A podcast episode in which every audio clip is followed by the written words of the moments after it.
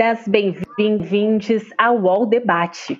Esse espaço que de segunda a sexta, às 13 horas, traz especialistas e muitas pessoas para conversar sobre saúde, comportamento, economia, muitos dos desafios colocados para todas e todos nós nesse período de coronavírus e isolamento social.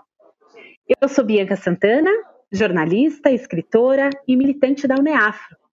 Eu sou também, com alegria, nova colunista de ECOA UOL. Toda terça-feira, a partir da próxima semana, eu vou escrever sobre a realidade da maior parte da população brasileira, a vida de negras, negros, das mulheres. Nessa coluna, a minha intenção é conversar sobre gênero, sobre raça, sobre perspectivas diversas para a gente construir uma vida digna, com justiça, para todas e todos. Eu tenho a alegria de hoje ser mediadora desse debate sobre Covid-19 nas favelas.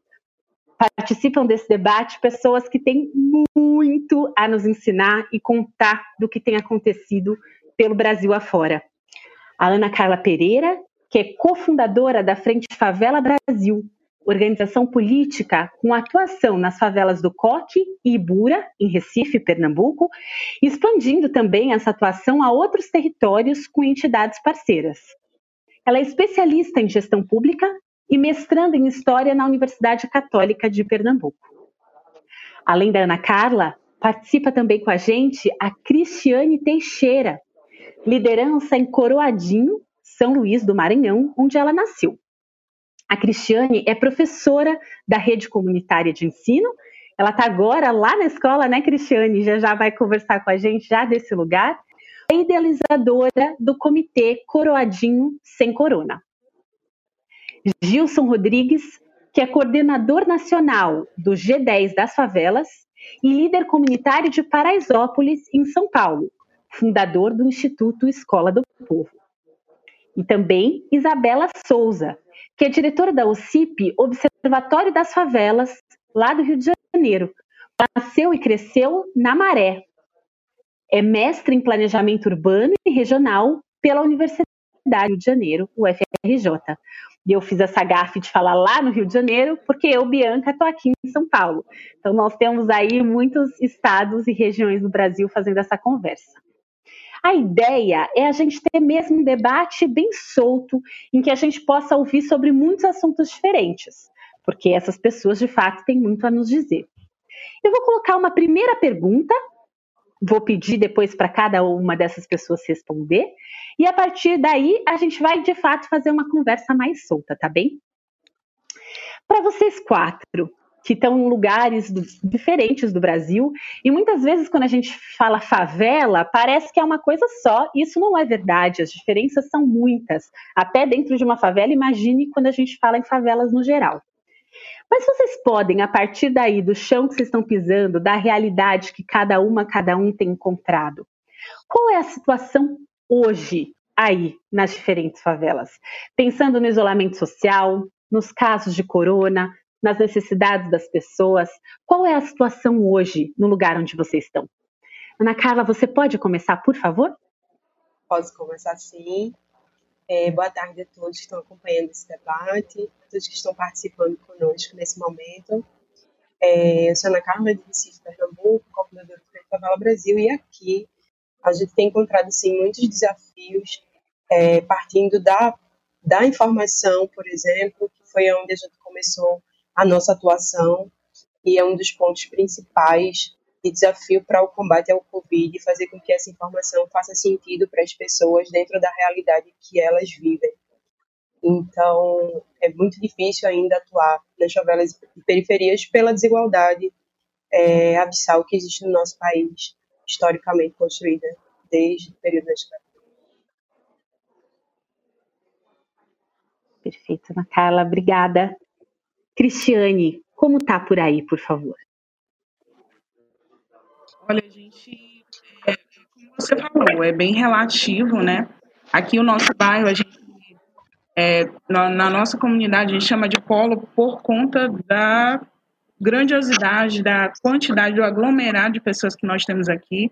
Nós temos em volta de 100 mil pessoas, 58 mil residências, e em sua maioria pessoas simples, né? Pessoas que vivem do, do, da venda, do comércio, todas muito assim assustadas pelo que nós estamos vivendo, né? Pessoas que assim tentam de alguma forma entender, se colocar, né?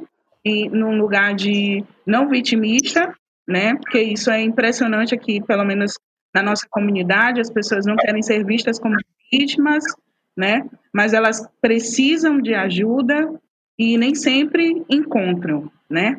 Então, o que a gente percebe é uma busca por informações, é, é uma, uma muitas informações desencontradas, é, e a gente tem um papel social muito importante de ser uma base, de transmitir uma calma, uma sobriedade e demonstrar que nós estamos aqui para apoiar a todos, né? E isso é importante. Então, assim, eu digo que a galera do Brasil fez é com Deus, né? Vocês podem, a partir daí.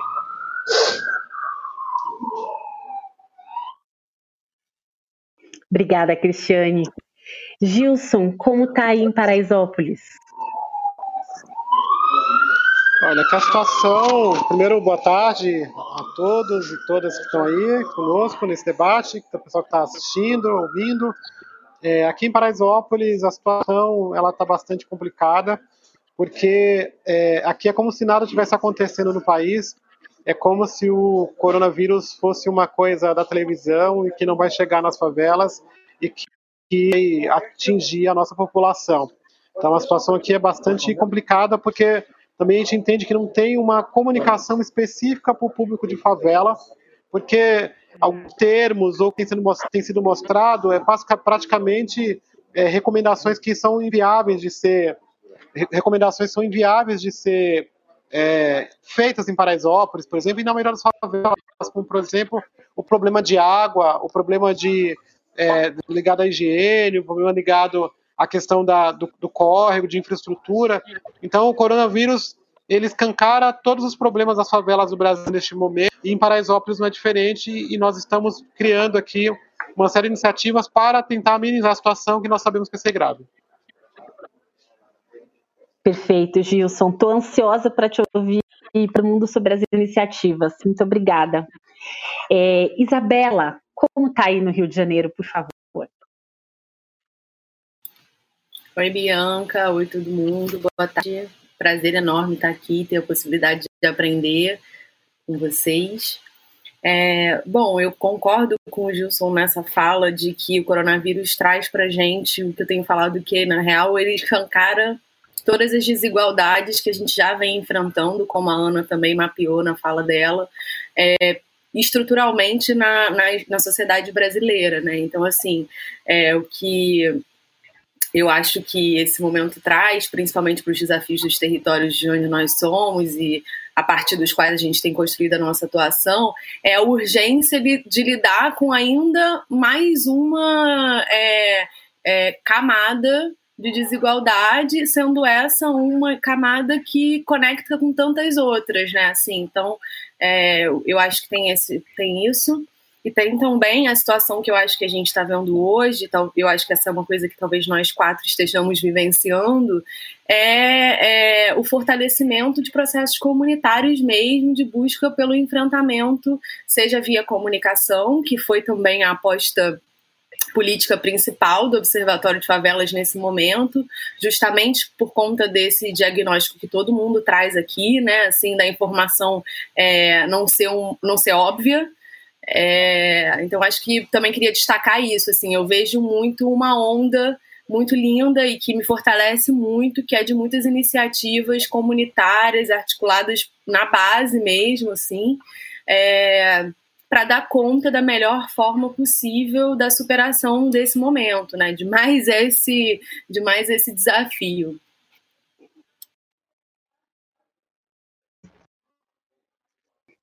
E quais têm sido as iniciativas?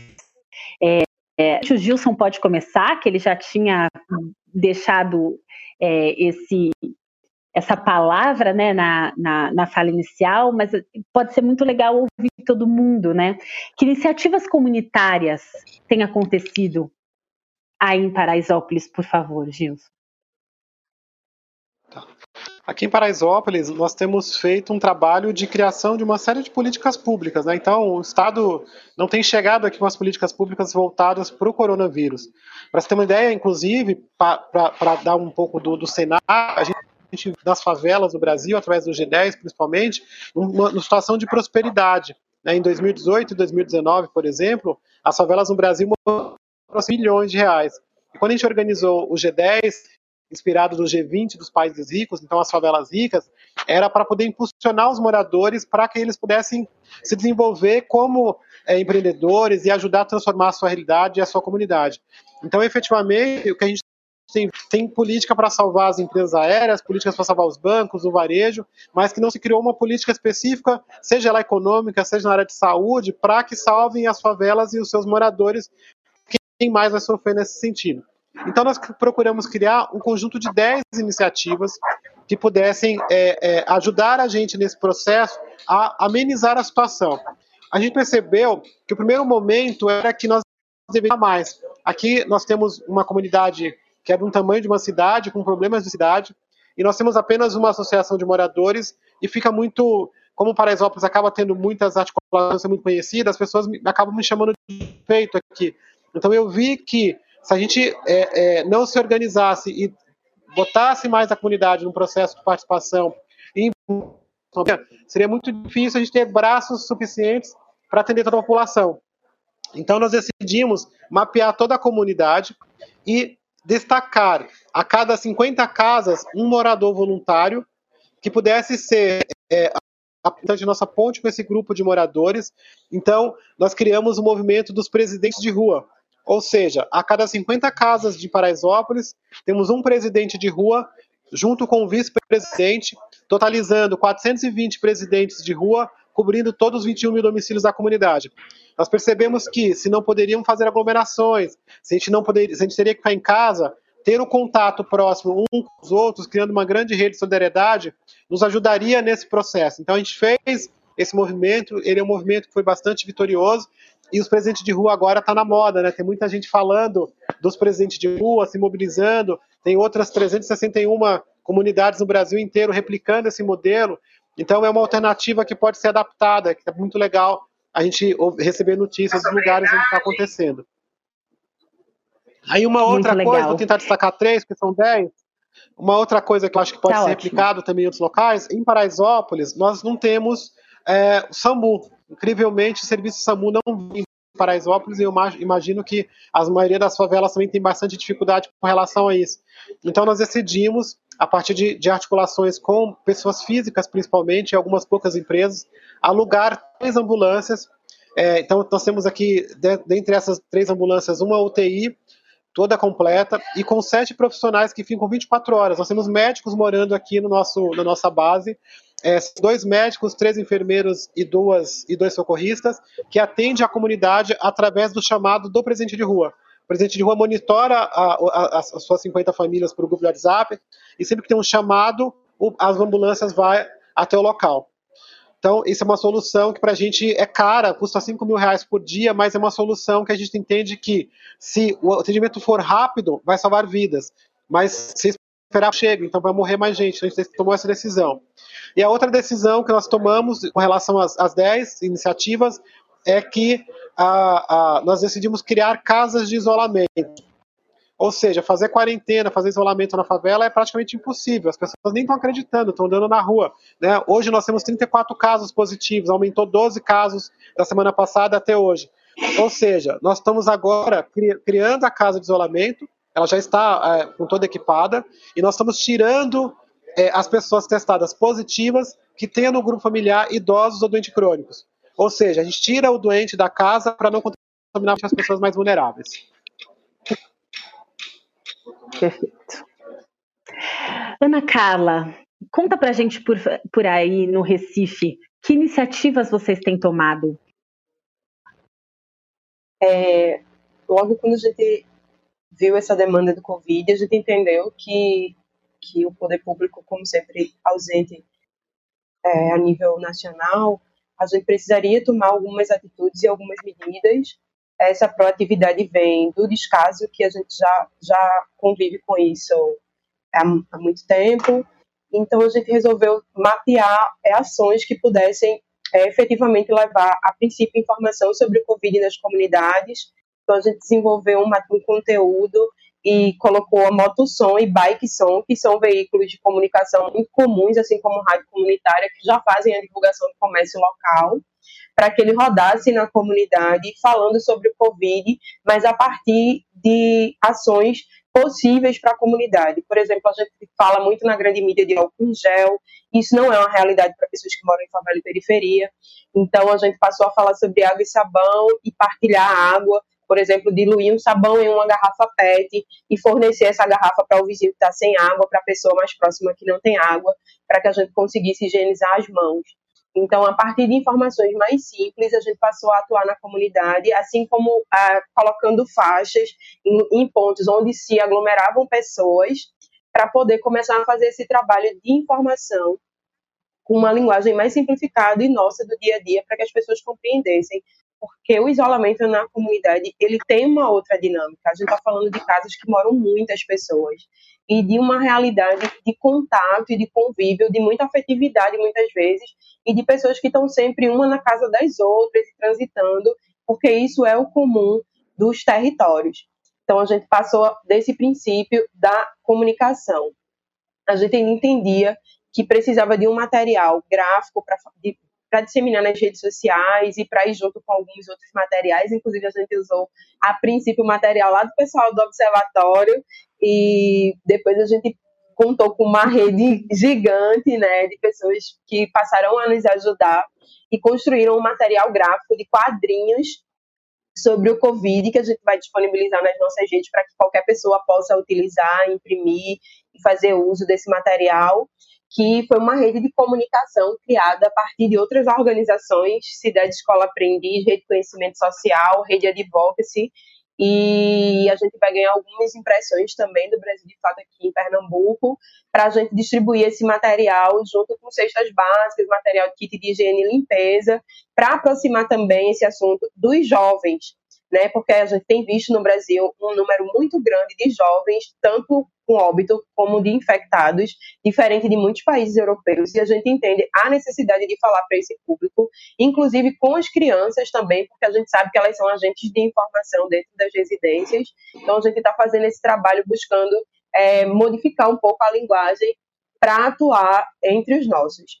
Então, daí a gente passou para as ações de urgência, que é arrecadação e distribuição de alimentos, produtos de higiene, limpeza, coisas que a gente precisa mesmo para se manter em isolamento. A gente fala que é impossível fazer isolamento de uma pessoa que está passando fome em casa, ela não vai ficar esperando morrer de fome dentro de casa, ela vai sair. Então, a gente precisava atuar nessa outra frente para conseguir um pouco mais de isolamento. E aí a gente está falando de um território onde é linha de frente para o, o Brasil, né? A gente está falando de entregadores, de cozinheiro, de motorista de ônibus, de, de cobrador, de pessoas que estão na padaria, de pessoas que estão no serviço doméstico, que muita gente não foi dispensada. Então a gente sabe que precisa fazer uma comunicação efetiva para pessoas que não têm a opção de parar, né? Enquanto para os outros ficarem em casa, essas pessoas precisam trabalhar. Então é muito difícil essa situação e também é muito difícil a gente fazer essa comunicação, porque uma pessoa que tem que pegar um transporte público lotado e ir até o trabalho, ela não vai compreender que no final de semana ela precisa ficar em casa porque não faz sentido, né? Então a gente precisa também ter um alinhamento de comunicação a nível federal, estadual e municipal, né? Porque um governador diz uma coisa, o presidente diz outra coisa. Então isso também dificulta o trabalho da gente que está fazendo essa comunicação e essa atuação dos territórios. Perfeita, Ana Carla, que, que bom te ouvir. E bom também saber que vocês usaram o material do Observatório de Favelas como um, uma primeira é, base né, para construir o material de vocês. Essa rede que se amplia, né, além da, da, da comunidade, mas entre as comunidades, é muito, muito interessante. Isabela, como é que foi fazer esse material? E vocês sabem que esse material tem sido usado e replicado em outros lugares? Então, ai, estou muito feliz. Legal, esse, mais esse encontro aqui sobre a reverberação da nossa campanha. Então, a gente é uma organização que a sede está na Maré, no Rio de Janeiro, mas que a gente atualmente tem uma atuação na escala nacional e algumas parcerias pontuais na América Latina e no Sul Global. E aí, quando a, quando a gente entendeu o tamanho da pandemia, e eu confesso que antes de aderir eu desconfiei também, assim, é, a gente, na hora de mapear qual era o nosso, qual poderia ser a nossa contribuição dentro desse, desse histórico de 19 anos, construindo ações em alguns campos específicos, a estratégia de trabalhar a comunicação poderia ser uma via Acho que a Isabela está com algum problema de conexão. Enquanto ela não volta, a gente pode ouvir da Cristiane. Como é que está lá no Maranhão? Antes de iniciar, a gente conversava um pouco, como tem muitas questões sobrepostas para lidar, não é, Cristiane? A situação é bem semelhante, acho que a qualquer periferia no momento. Né? Então, é, o que a gente ver é que todas as pessoas que temos aqui é a base de tudo isso né? para as IOLES, né, 10.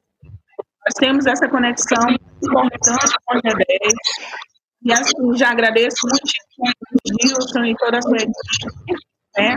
Então, aqui a gente também tem coach, mas por conta da. São mais de 30 comunidades, ficou inviável. Então, assim, nós estamos né, o plano do G10 mobilizando, criando um comitê de comunicação, indo atrás de voluntários dispostos realmente a estar trabalhando com o social, indo de só a só, fazer casa. Hoje nós temos 46 voluntários, mando um abraço para todos eles. Né? Na hora que eu chamo, todo mundo tem. É muito bom mesmo trabalhar deles. E assim, a gente tentou envolver primeiro os jovens, porque não então a gente foi envolvendo todos aqueles que eram jovens.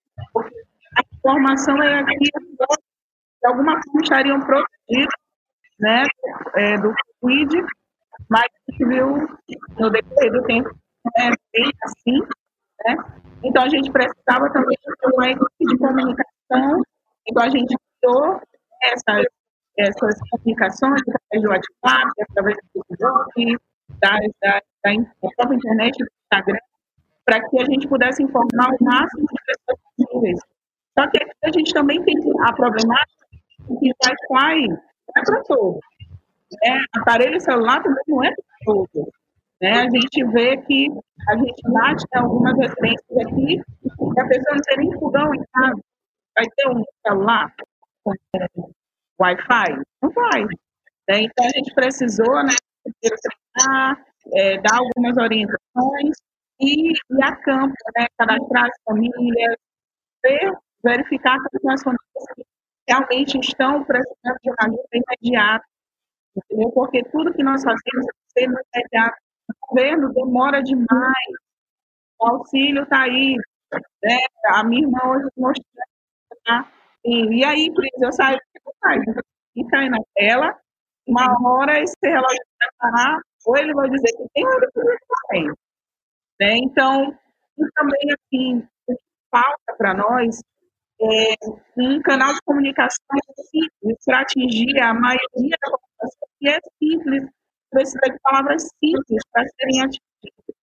Né? Então, foi isso que a gente é, instituiu os voluntários, eles conseguiram arrebanhar uma quantidade de pessoas, famílias, e aí a gente foi cadastrando elas, vendo a possibilidade de doações, a gente também criou esse canal de doações, eu já agradeço a todos os nossos doadores, não tem sido fácil conseguir doações de alimento, de kits de higiene, é, muitas pessoas que, eu acredito todos vocês que são da área social, enfrentam isso, pessoas que querem colar na gente, ah, né, crescer, a demonstrar que estão fazendo, mas graças a Deus a gente tem visto que pessoas simples são as que mais doam.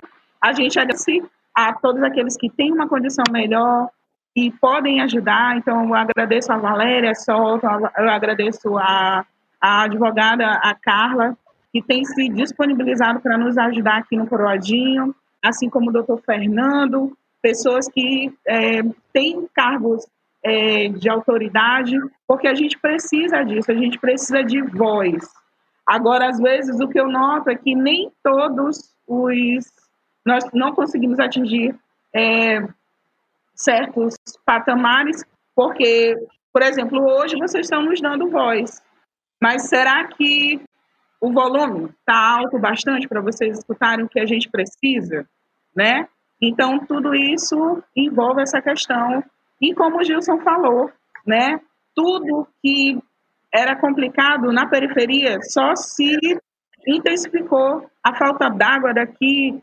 Hoje eu não tenho água aqui. Sim. Vou já colocar aqui o meu baldinho na biqueira, entendeu? Para eu poder ter água aqui, porque é um dia sim, um dia não, e tem áreas que não tem.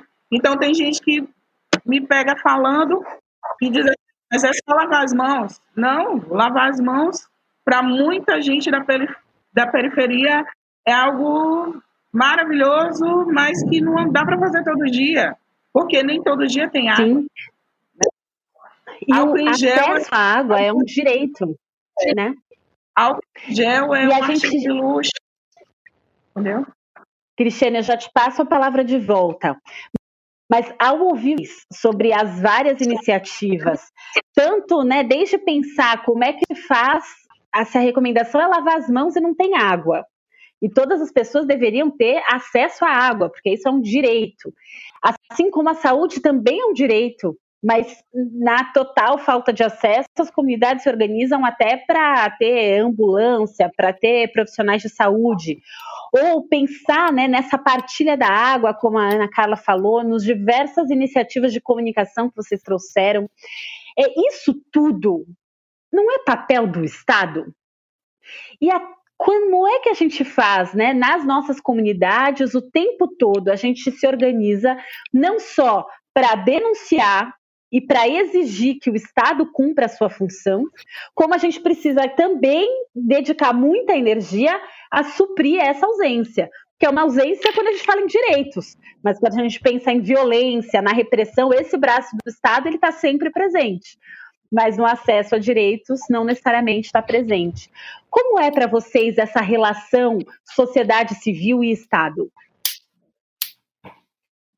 Isabela voltou. É, a, a, já que a Isabela está de volta, você pode, Isabela, já emendar o que você estava dizendo, pe, também pensando essa relação sociedade civil Estado? Por favor. Tá. É, então, eu tava, não sei exatamente onde eu caí, foi mal, galera, é isso, né? Todo mundo tentando dar conta de tudo da vida via internet. Acho que tá rolando uma sobrecarga. É, bom, quando a gente entendeu que a gente precisava construir uma estratégia, tendo em vista essa nossa escala, a gente avaliou que a comunicação era um caminho onde a gente poderia contribuir, não só com favelas e periferias do Rio de Janeiro, mas também com, com periferias de outros estados. E aí a gente partiu para a construção de uma campanha de comunicação é, que no, durante as duas primeiras semanas era de produção diária. Nós somos mais ou menos 10 pessoas nesse GT, todo mundo é, morador de alguma periferia ou de origem periférica no Rio de Janeiro, tentando trazer uma diversidade. E a metodologia é: a gente conversa de manhã com um especialista, e é muito importante falar isso, a gente não, não faz nada sozinho, assim. É, e aí a gente conversa com esse especialista sobre uma temática específica. A primeira foi essa da lavagem das mãos, e o desafio com esse especialista é pensar a informação partindo da perspectiva das periferias e as pessoas que moram nesses territórios. Então não adianta realmente como todo mundo aqui falou, é, sugerir que as pessoas usem álcool em gel na favela na periferia, porque tá é, escasso e muito caro. Então, assim, nesse sentido, a gente foi pensando um conjunto de temáticas e é, possibilidades de abordagem. Apesar da gente estar no Rio, a gente não fala em Rio de Janeiro, a gente não fala em Maré, justamente para mobilizar que parceiros de Pernambuco, do Maranhão ou de São Paulo possam usar esse material. Então a gente já falou sobre lavagem das mãos, a gente já falou sobre alimentação, que é uma outra coisa que é um super mito também, né? Tipo, ah, toma vitamina C. Gente, como assim tomar vitamina C? Vamos falar sobre os alimentos acessíveis para gente, para nossa população e pensar como é que se enfrenta isso. E antes de tudo, não, é, não, não, não tem alimento que cure essa doença, né? É, a gente já falou sobre deslocamentos necessários, a gente fez uma produção só para mototaxistas. É, enfim, a gente vai, vem mapeando essas temáticas muito a partir da nossa inserção territorial e do diálogo com as pessoas efetivamente. Então, assim, para produzir conteúdo para mototaxista, a gente ligou para o Careca, que é o mototaxista que mais trabalha com a gente lá no observatório, e perguntou: Cara, como é que tá a tua vida?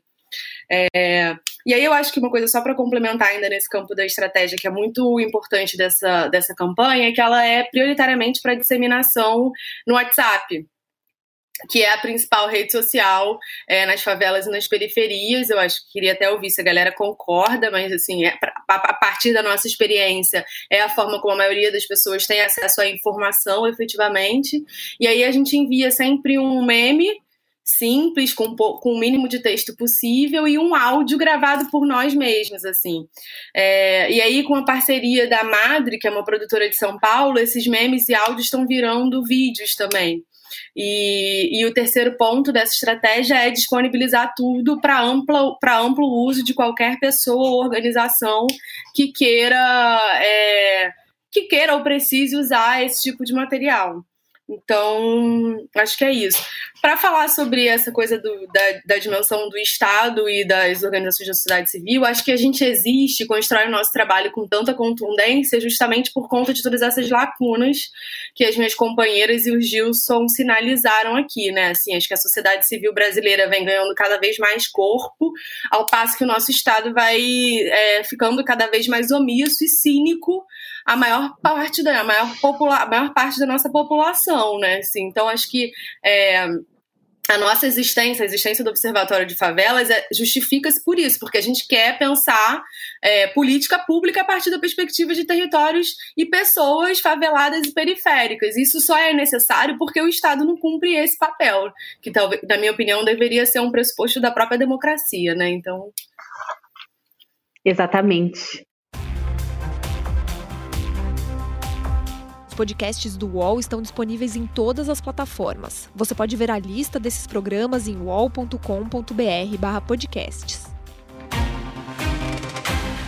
Recebe salário, faz transferência, pagamento, recarga de celular e até empréstimo, tudo sem taxa. PagBank, a sua conta grátis do PagSeguro. Baixe já o app e abra sua conta em 3 minutos. Ana Carla, sobre é, esse papel do Estado. Nasce, o Frente nasce em 2016 já por conta desse, dessa problemática, né? Da gente compreender que naquelas brigas todas entre, entre grandes lideranças no Brasil, é, nas votações do impeachment, onde cada um defendia sua família, nenhuma daquelas famílias seria a nossa família. Então a gente já nasce a partir desse lugar aí. E a gente tem feito o controle social, inclusive a gente faz, antes do Covid, a gente estava produzindo é, oficinas de controle social e transparência dentro da favela. Então, a gente já explicando para as pessoas qual é o papel do vereador, qual é o papel do prefeito, né, para que ninguém chegue lá dizendo que construiu rua, que fez.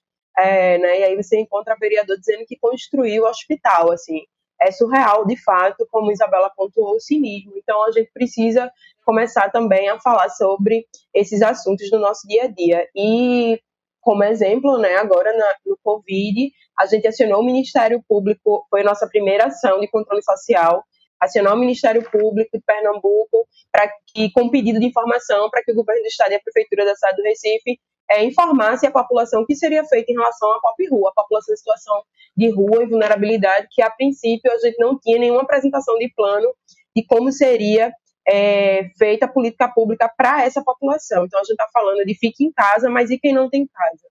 Né? Como é que faz?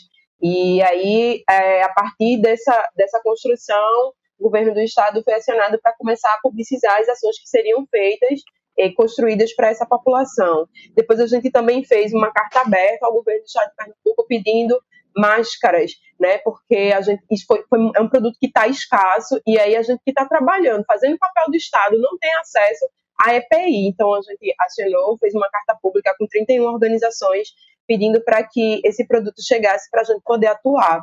A gente fez também uma ação junto ao, ao Ministério do Trabalho, né, falando um pouco sobre a questão dos supermercados que estavam absurdamente lotados, e aí a gente pensa muito nos funcionários que são periféricos, favelados, que estão ali todos os dias, supermercados lotados, né, e aí essa ação com a ajuda de Liana Cirne, que é advogada aqui, que nos ajudou.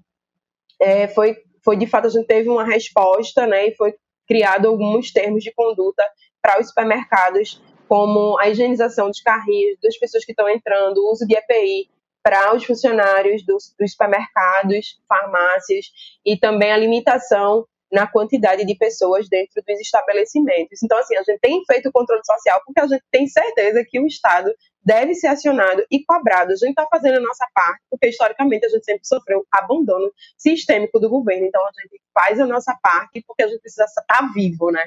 Mas a gente entende também que é com os nossos impostos que os salários são pagos e que esses impostos devem retornar para as pessoas e por isso a gente não desiste de fazer controle social.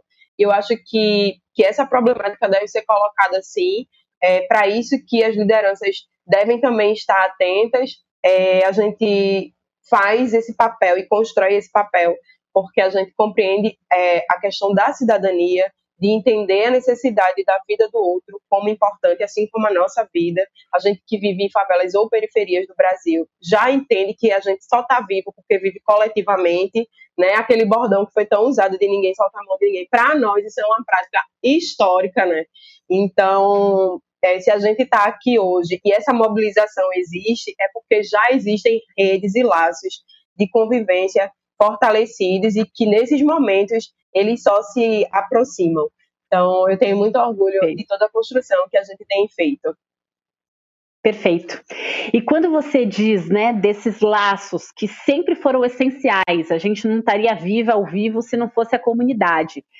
Fico pensando no porvir, no que essa ação solidária, comunitária, nas favelas, da população negra, dos quilombos, dos povos indígenas, como isso pode ensinar para todo mundo e como isso pode pautar novos modelos de sociedade, novas premissas para o Estado, algo que considere mais o bem comum, o bem viver, a coletividade do que o que a gente tem visto, né? Do lucro, capitalismo, neoliberalismo, algo que de fato mata e destrói, né?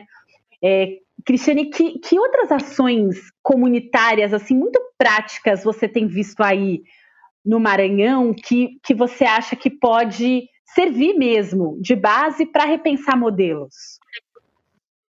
Olha, eu acho que a, uma das principais, talvez, né, eu esteja me antecipando um pouquinho, mas, por exemplo, aqui, diferente de talvez de Paraisópolis, que tem só a, a associação de lá, como frente de tudo, aqui no, na nossa comunidade nós temos muitas entidades, né? A gente tem muitas entidades da sociedade civil e nem todas se entendiam, né?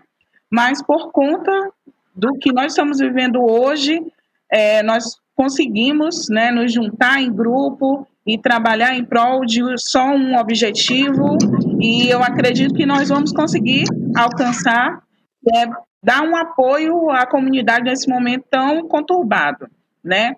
Então isso foi primordial, isso precisava acontecer, né?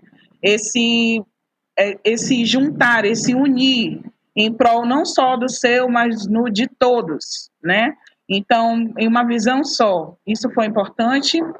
É importante também a gente começar a entender que a economia é importante vidas também são importantes e não tá brigando para que economia e vida, ou economia ou vida, né? O importante é a gente criar oportunidades de crescimento, de empreendimentos dentro da favela. Isso eu aprendi muito com o G10, né? Eu descobri com o G10 que o Coroadinho é uma potência, que eu já imaginava, mas eu não assim, sabia que o Coroadinho era uma potência capaz de gerar 600 mil, e eles foram me dando os dados, eles foram dizendo, eu, é coroadinho, é coroadinho. Nossa, que massa! E isso a gente não vê, porque se você colocar a palavra coroadinho no Google, você só vai encontrar as primeiras fotos só violência, né? E a gente pode perceber que não. A gente precisa sair desse local, né? E a gente pode é, cruzar a linha e conseguir é, nos tornar empreendedores de sucesso dentro da nossa periferia. E isso é importante, então, Por exemplo, nós temos ações aqui, agora com as costureiras do Brasil, né, que é o Costurando Sonhos, e a gente está é, trabalhando com as costureiras do próprio bairro, e futuramente outros projetos virão. Tem o Coroadinho Mob, que é tipo um Uber da favela, e muitos pais de família desempregados já estão nos procurando aqui para isso. É, a gente também tem um Coroadinho Celular, que também é, é uma algo que veio lá de, de, de, do G10 para nós, que é a nossa própria empresa de telefonia celular. Então, assim, eles viram um potencial em nós e nós acordamos para isso, e isso é interessante, né? A gente poder perceber deste lugar que nós estamos agora, que é desesperador em alguns pontos, porque o empreendedor, é, já me disseram que o empreendedor ele nasce empreendedor, né? Mas eu acredito que o periférico, favelado, quem é da comunidade, já empreende desde que nasce. Porque se não empreender, não vai sobreviver, né? Então, a gente não sobrevive, a gente não vive, a gente sobrevive na favela. E hoje nós Perfeito. podemos perceber que somos potência. Então, tem várias atividades que o núcleo aqui de educação já desempenhava, uhum. E com o apoio do G10, com o apoio de outras organizações, a gente pretende fazer com que o próprio morador ele entenda que esse local, é, esse chão é nosso e desse chão pode sair muita coisa boa. Perfeito. Obrigada, Cristiane. Muito obrigada. É, o Gilson pode me corrigir se eu estiver errada, mas é, em Paraisópolis eu conheço várias entidades, né? Acho que além da associação, que é grande, faz um trabalho muito consistente lá, tem várias outras entidades em Paraisópolis também fazendo coisas, né? É, essa multiplicidade sempre de atores e de vozes nos vários territórios. E Gilson, aproveitar para te perguntar de casos específicos. É, nessa atuação que vocês têm feito em saúde, quantos atendimentos vocês têm feito nesse período? É, vocês imaginam que isso vai aumentar? Isso pode ser replicável a outras comunidades, essa ação em saúde especificamente? Você pode dar algum caso concreto para a gente, por favor? Sim. É, primeiro, aqui em Paraisópolis, nós temos um fórum, que é o Fórum Multi-Entidades de Paraisópolis. Nós temos várias organizações, ONGs que atuam no território, mas a associação ela coordena esse trabalho e ela é a organização de representação do bairro. Às vezes a gente vê no mesmo território é, organizações diferentes para a mesma função, podemos dizer assim. Então, aqui a associação já existe há 35 anos e ela é a única do bairro, ela é a prefeitura, né, entre aspas, daqui da comunidade, mas a gente faz um trabalho em rede importante com várias outras organizações que vieram a partir do trabalho da associação se instalar em Paraisópolis. Aqui a gente nós acreditamos que o, que nós temos feito aqui essa experiência, ela pode ser reproduzida pelo Brasil afora, né? Tanto é que muitas delas já está já estão acontecendo. Você pega no Jardim Nova Esperança, que é, na região do, do Butantã, a dona Lia, ela está montando uma casa de acolhimento lá para 10 pessoas, é uma casa menor, mas é uma experiência a partir do que nós é, estabelecemos aqui. Então, ela está seguindo todos os protocolos, estão ajudando ela a pensar questão de hospitais. Morro do Alemão, nós tivemos um call ontem para que o Morro do Alemão também montasse um espaço de acolhimento, talvez com uma clínica. Então essas experiências todas elas podem ser adaptadas. Então tem essa questão primeiro que nós optamos pela organização, então porque nós precisamos monitorar essas famílias. E o que, que foi uma experiência interessante? A maioria das favelas tem o programa de saúde da família, que são as agentes comunitárias. As agentes comunitárias já têm o monitoramento de onde estão os idosos e os doentes crônicos. Então, o que nós fizemos? Nós pegamos os presentes de rua e identificamos para eles quem eram as agentes comunitárias de saúde. Então, esse trabalho tem sido feito em parceria e nós sabemos onde são as casas, as famílias que devem ser priorizadas. Isso é um modelo simples, porque o mapeamento já existe. Então, em Paraisópolis, nós temos 8 mil pessoas doentes crônicas. Então, é, essa informação ela precisa chegar na liderança, quem está atuando, para poder fazer o trabalho de prevenção. Outro trabalho que a gente fez também, que influencia na questão da saúde, é a questão das máscaras. Logo que saiu essa coisa da máscara, era uma coisa que ninguém achava em lugar nenhum, todo mundo disputando. Tanto é disse que não, para não usar máscaras, para as pessoas não comprarem e os profissionais de saúde ficarem sem. E aí daí vem a história do home office das favelas, o home office das costureiras das favelas do Brasil, produzindo máscaras. Nós temos visto no Brasil inteiro um monte de costureiras nas comunidades produzindo máscara gerando trabalho e renda, então isso é uma questão importante. Só no projeto Costurando Sonhos Brasil, ela vai, elas vão costurar mais de um milhão de máscaras para serem distribuídas nas favelas. Então é muita coisa que está acontecendo. E a questão da ambulância, que é uma coisa mais cara de se fazer, mas é uma iniciativa que a gente tem que pensar. Quem deveria estar fazendo isso era o governo. O governo deveria colocar um, um, um espaço de, de, de, de, consulta, um espaço para que as pessoas pudessem se aproximar desse momento da, da para caso específico do Covid, porque a sensação é realmente de abandono. O que eu tenho dito no último período é como, é como se a gente não existisse. São 13 milhões de pessoas morando nas favelas no Brasil, e sequer a palavra favela tem sido citada. É, é como se é, não existisse favela no Brasil. É mais ou menos isso. Assim, tipo, ó, não tem favela no Brasil, tá tudo lindo, tudo maravilhoso. Então, o que eu tenho dito é, é que existem dois Brasil, dois Brasils, né? Um Brasil em que você pode ter acesso ao home office, ao álcool gel, à sua máscara e fazer a sua quarentena, e outro Brasil que já passa fome, que está em cima do córrego, que está faltando água, que não tem condições de fazer higiene. Aqui em Paraisópolis, eu tenho 3 mil pessoas morando em cima do córrego.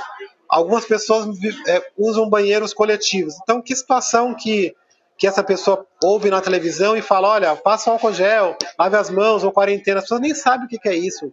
Não, é impossível. Exato. Um barraquinho nesse sol é muito difícil. Então, nós precisamos criar uma política de comunicação para essa comunidade, porque as pessoas olham na televisão e elas falam assim: ah, isso é para rico, isso é doença para rico, isso não é doença para pobre, isso é para quem viajou para o exterior. Ao mesmo tempo que a própria comunicação também você pega assim: a saúde vai entrar em colapso. O que, que é colapso, né? né? É, não, não tem mais, não vai ter UTI nem respirador. As pessoas não sabem, elas não entenderam. Na hora que a população da favela entender que falar que está faltando TI significa que ela vai para o hospital e vai morrer na porta, aí você vai ver o Brasil pegar fogo, aí a população vai para a rua.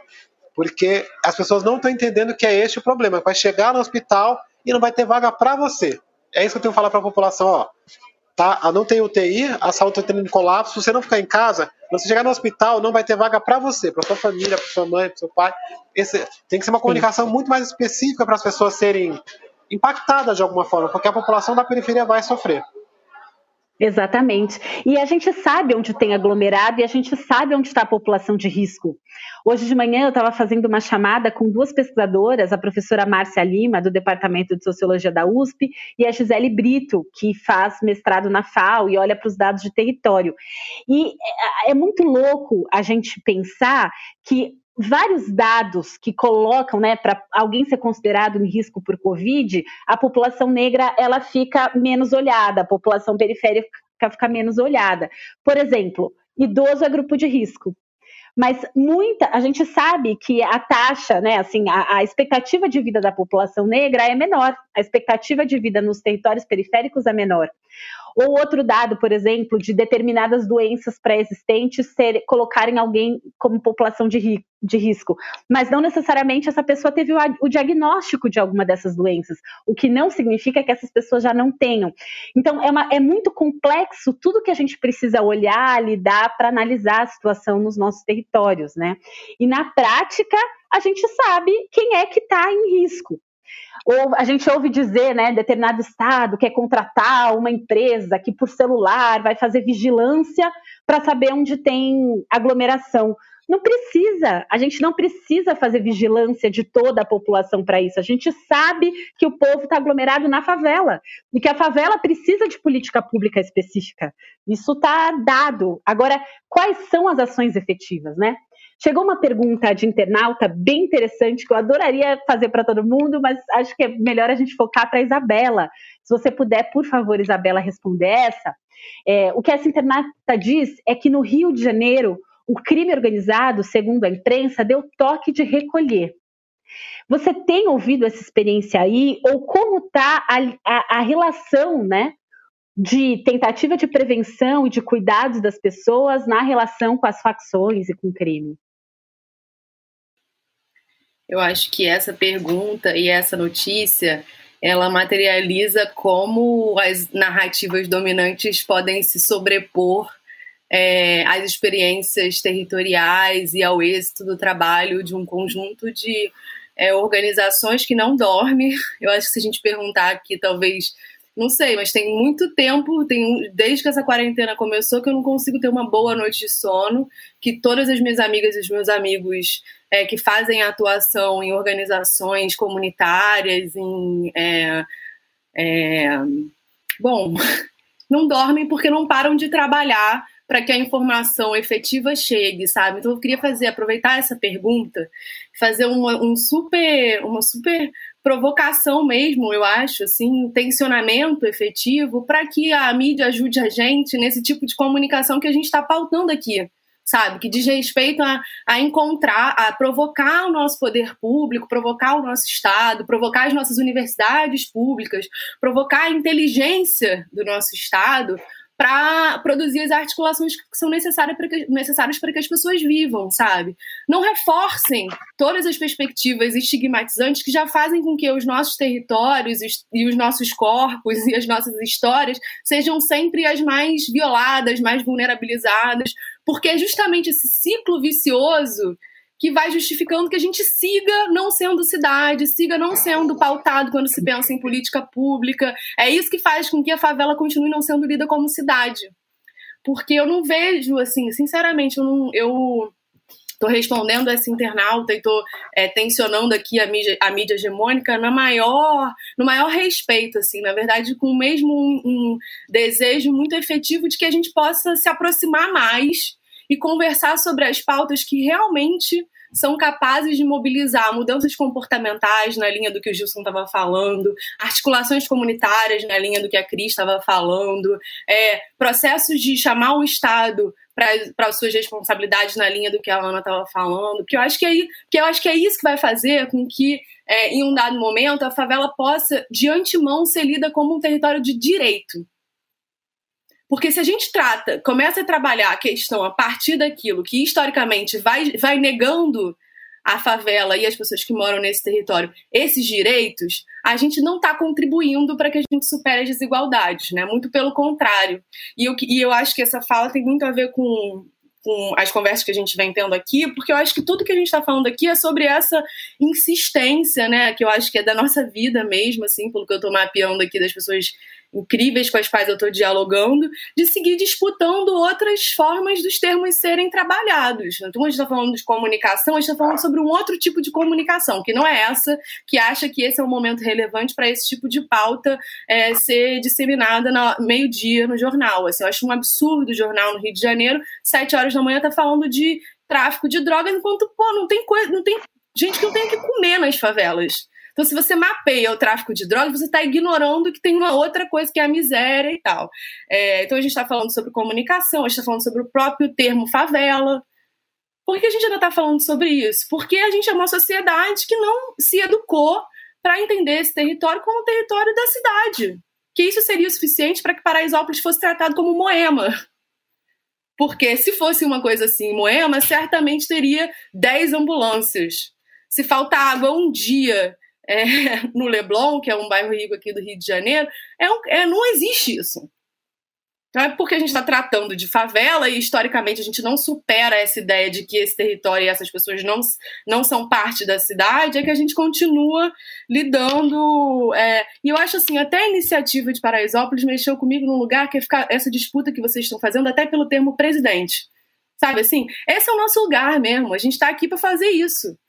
É por isso que o nosso trabalho é necessário. Ninguém historicamente vai disputar com, se não, poderia ser uma ideia que partiria de outro território, tamanha genialidade de, num momento como esse, disputar esse termo e trazer para o território, entendeu? Para conexão com 50 casas. Sabe? Eu acho que é isso que eu queria dizer. Muito bom, muito obrigada, muito.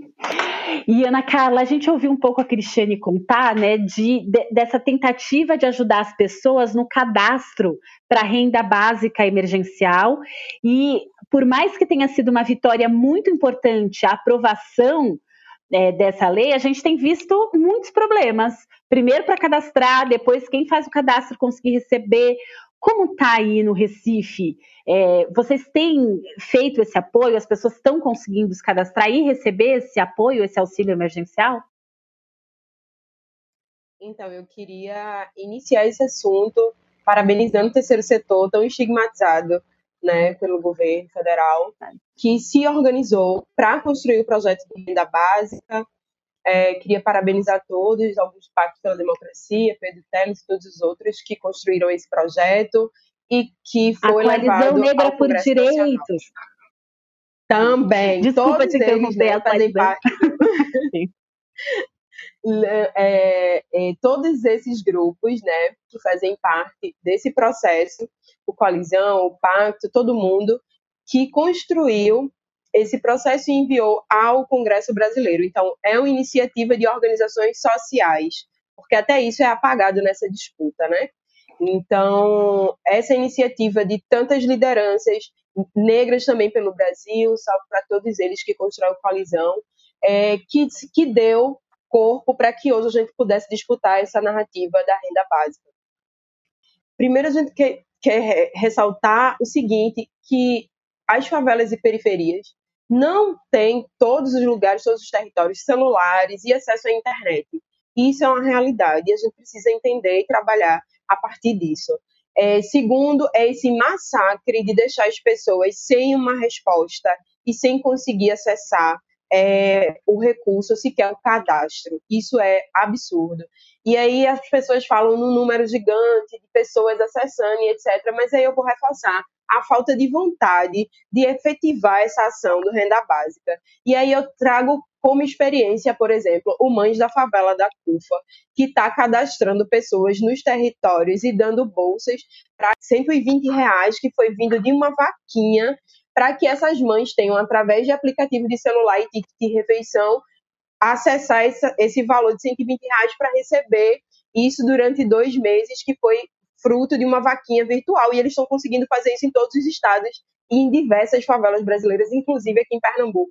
Então, se uma organização social consegue fazer isso dentro de um mês, como é que o governo federal não consegue fazer isso? A gente precisa modificar e pensar outras formas de pensar a cidade, pensar a comunidade, pensar as pessoas a partir das experiências territoriais. Então, eu acho que é muito importante que a gente faça isso e fale sobre isso. Aqui a gente tem tido muitos problemas, primeiro com o corte do Bolsa Família, que aconteceu do final do ano para cá, na verdade, desde o ano passado, ocorreu muitos cortes do Bolsa Família, principalmente no Nordeste, né? A gente sabe disso. E quando aconteceu esses cortes, as pessoas ficaram sem, muitas pessoas ficaram sem renda nenhuma, porque juntou a crise econômica ao desemprego, o corte do Bolsa Família. Então, isso aliou-se ao coronavírus. Então, a gente está com uma situação caótica das comunidades. As pessoas têm procurado muito as associações de moradores que a gente consegue, com Wi-Fi, fazer com que elas acessem através do celular. A gente tem partilhado esse, esse telefone e tal, para as pessoas tentarem fazer esse cadastro.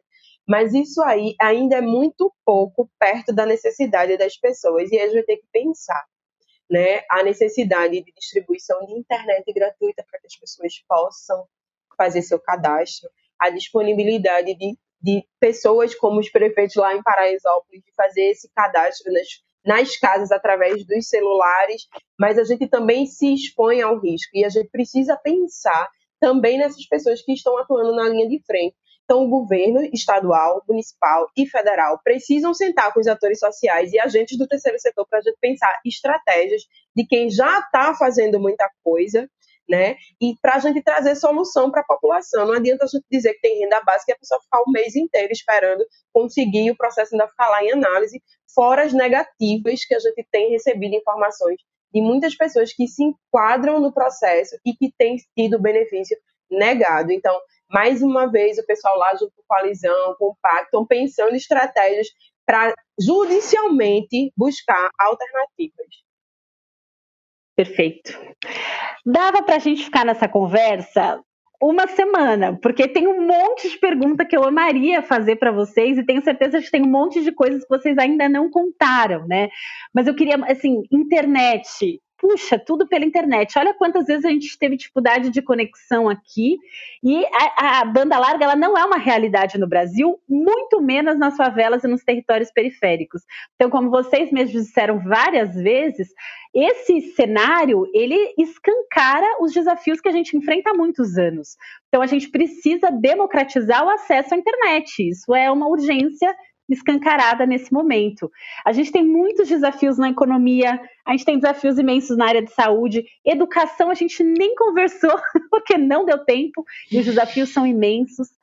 E para cada um desses desafios, é, todo mundo aqui tem iniciativas para compartilhar. As favelas e as periferias, elas são produtoras de conhecimento e de solução. A gente não está aqui numa conversa em que a gente está lamentando e desejando que alguém venha fazer por nós. Não é isso. Enquanto a gente disputa o Estado e a gente exige que o Estado garanta direitos, a gente também propõe soluções e trava iniciativas muito efetivas nas diferentes comunidades, né? Então, Parabéns a vocês todas, todos. É sensacional ouvir. E se vocês puderem fazer assim breve consideração final e se despedir, estou percebendo aqui que a gente tem muitos elogios da audiência, todo mundo gostando bastante. Eu só tenho a agradecer, muito aprendizado com vocês. Muito obrigada. Ana Carla, por favor. É, eu queria agradecer esse espaço, né, que a gente precisa muito falar com as pessoas e que outras pessoas também vejam que existem milhares de pessoas pelo Brasil trabalhando muito para a gente enfrentar essa situação. E queria agradecer essa mediação incrível, eu sou fã dessa mediadora, então a gente tem construído bastante coisa.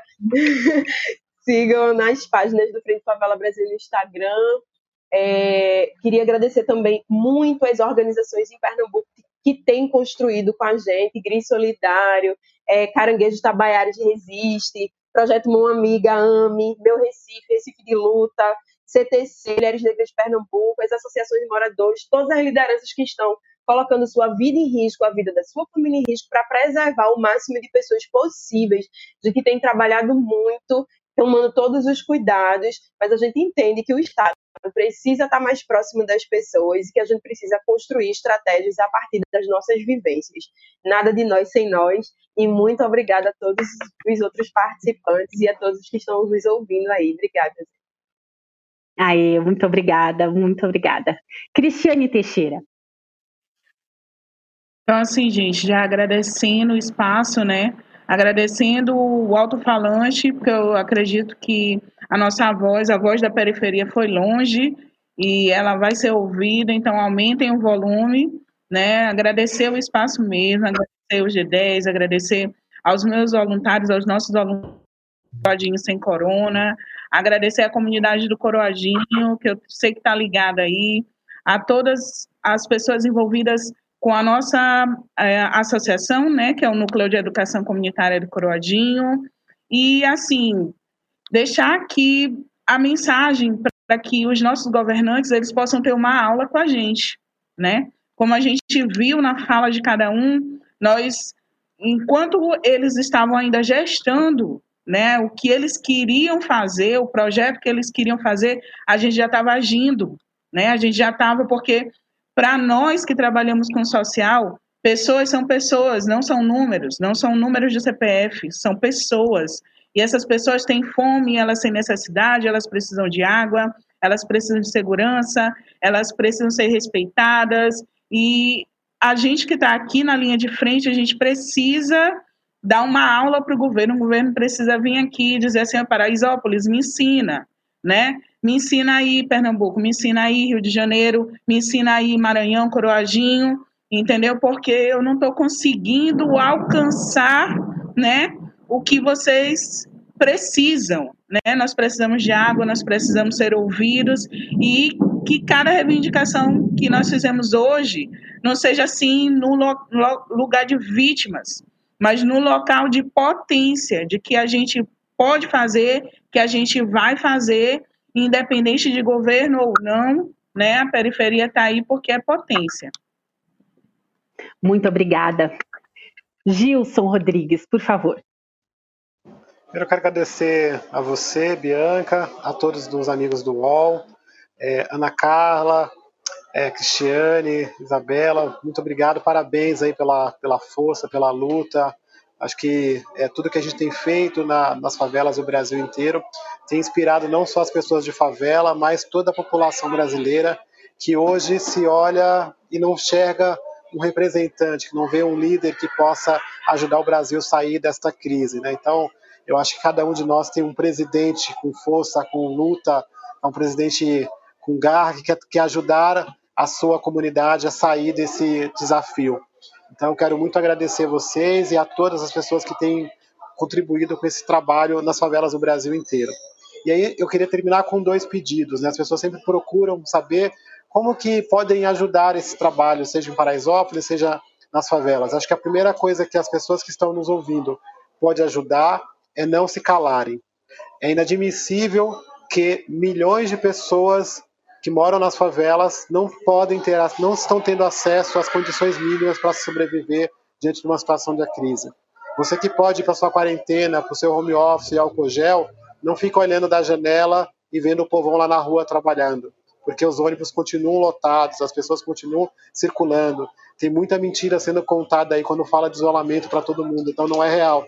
Então nos ajude, denuncie, cobre do seu prefeito, do seu governador e do presidente da República uma política pública para as favelas deste país, porque é o justo, somos todos brasileiros. E a segunda coisa, que continue ajudando. A gente sentiu um grande movimento da sociedade em apoio às organizações. Esse movimento, não sei se é, se é, se é em, em todos os locais, mas eu senti uma leve diminuição essa semana. A gente vai precisar do apoio de todos para continuar com essa luta e sustentando, mas o maior promotor de política pública do Brasil é o governo, então o governo tem que fazer a parte dele. Muito obrigado. Obrigada. Isabela Souza. Gente, queria agradecer muito a aula, a possibilidade de aprender efetivamente com a experiência de todos vocês, de todas vocês. Foi uma live que valeu a pena, realmente. É, a disponibilidade, a escuta, a generosidade, né? Isso é da nossa natureza, da natureza dos territórios de onde a gente vem, mas é sempre importante, eu acho que frisar também isso, né? Essa possibilidade de ser grato, de estar grato a essa possibilidade de encontro que a gente estabeleceu aqui. É, eu queria muito reforçar a fala do Gilson nesse processo de é, incentivar que as pessoas que muita gente procura a gente um pouco perdida, sem saber por onde começar a ajudar, o que, que pode fazer e tal, se tem essa disponibilidade.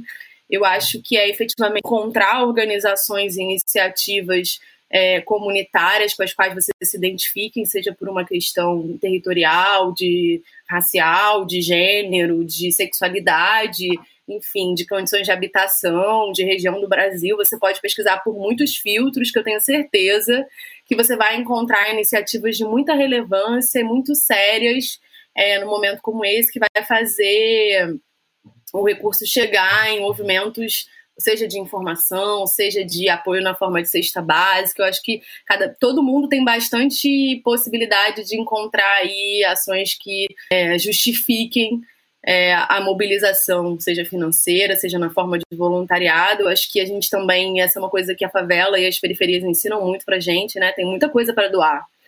Né? Assim, não, não, não pense que você não tem nada, é, que é, é, um equívoco. Você está olhando por, por alguma lente equivocada. Todo mundo pode doar, todo mundo pode fazer alguma coisa. Quem não pode doar grana pode doar tempo. Quem não pode doar tempo pode doar uma articulação, passar um número para uma organização que está precisando muito de um telefone. É, enfim, eu queria muito reforçar isso. Assim, essa é uma das, esse é um dos motivos assim que é, apontam para mim no, no, no no campo positivo mesmo, sabe? Essa possibilidade de sentir é, que um momento como esse nos convoca realmente para se engajar. Isso é urgente é, nesse momento que a gente está vivendo. E aí, em relação ao jabá do Observatório de Favelas, eu queria falar que a gente está nas redes sociais, então é de Favelas no Twitter e no Instagram, e é Observatório de Favelas no YouTube e no Facebook. E eu estou essa semana particularmente engajada em aumentar o número de inscritos no nosso YouTube. Então eu queria convidar todo mundo. Eu estou vendo que tem 66 pessoas assistindo no YouTube, é, 140 pessoas assistindo no Facebook. Então, se todas essas pessoas forem lá e se inscreverem nos canais das nossas organizações, a gente ganha mais possibilidades de ser visto, que é sobre isso que a gente está falando aqui. É, então, eu estou muito grata. Nas nossas redes, vocês vão ter acesso também a todos os materiais que a gente está produzindo, está tudo disponível no Drive também, e a gente vai se sentir muito honrada com a possibilidade de trocar com qualquer uma das iniciativas que chegarem até a gente. é, para, enfim, multiplicar a comunicação, para pensar em formas de somar efetivamente nas ações do outro. E, enfim, muito obrigada. Muito obrigada. No canal de ECOA do UOL, a gente tem uma lista de entidades e de iniciativas comunitárias recebendo doações no Brasil inteiro. Então, todo mundo que está acompanhando pode entrar lá, ver onde e como contribuir. Muito obrigada a quem acompanhou a gente neste UOL Debate, tanto agora em tempo real, quanto as muitas pessoas que vão assistir depois, porque vai continuar disponível. Ana Carla Pereira, Cristiane Teixeira, Gilson Rodrigues, Isabela Souza, muito, muito obrigada. Todo mundo que assistiu pode se inscrever no canal do UOL, assistir os debates anteriores. E segunda às 13 horas tem mais um debate. Terça-feira estreia a minha coluna, Bianca Santana, no Ecoa UOL. Agradeço muito se vocês quiserem acompanhar. Obrigada, gente, foi ótimo. Boa tarde, bom final de semana.